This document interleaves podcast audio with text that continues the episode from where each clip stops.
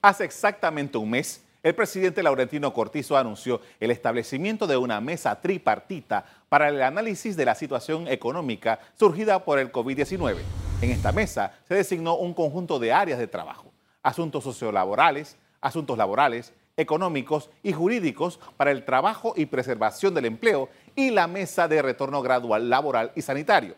En el camino se han presentado reclamos de los grupos sindicales que alegan que no se les está tomando en consideración sus propuestas. Mientras tanto, en el grupo de las pequeñas y medianas empresas ha surgido una consideración consistente en el establecimiento de una garantía soberana de pago que serviría para animar a los bancos a prestarle a los negocios de ese sector bajo condiciones más flexibles, de modo tal que puedan evitar despidos masivos del personal y el eventual cierre de sus pequeños y medianos negocios.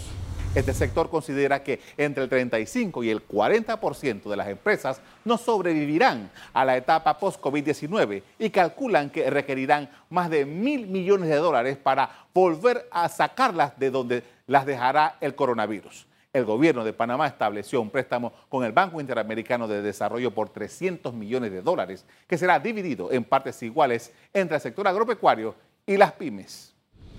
ECO te invita a revivir este contenido entrando al canal 1 de VOD de Cableonda.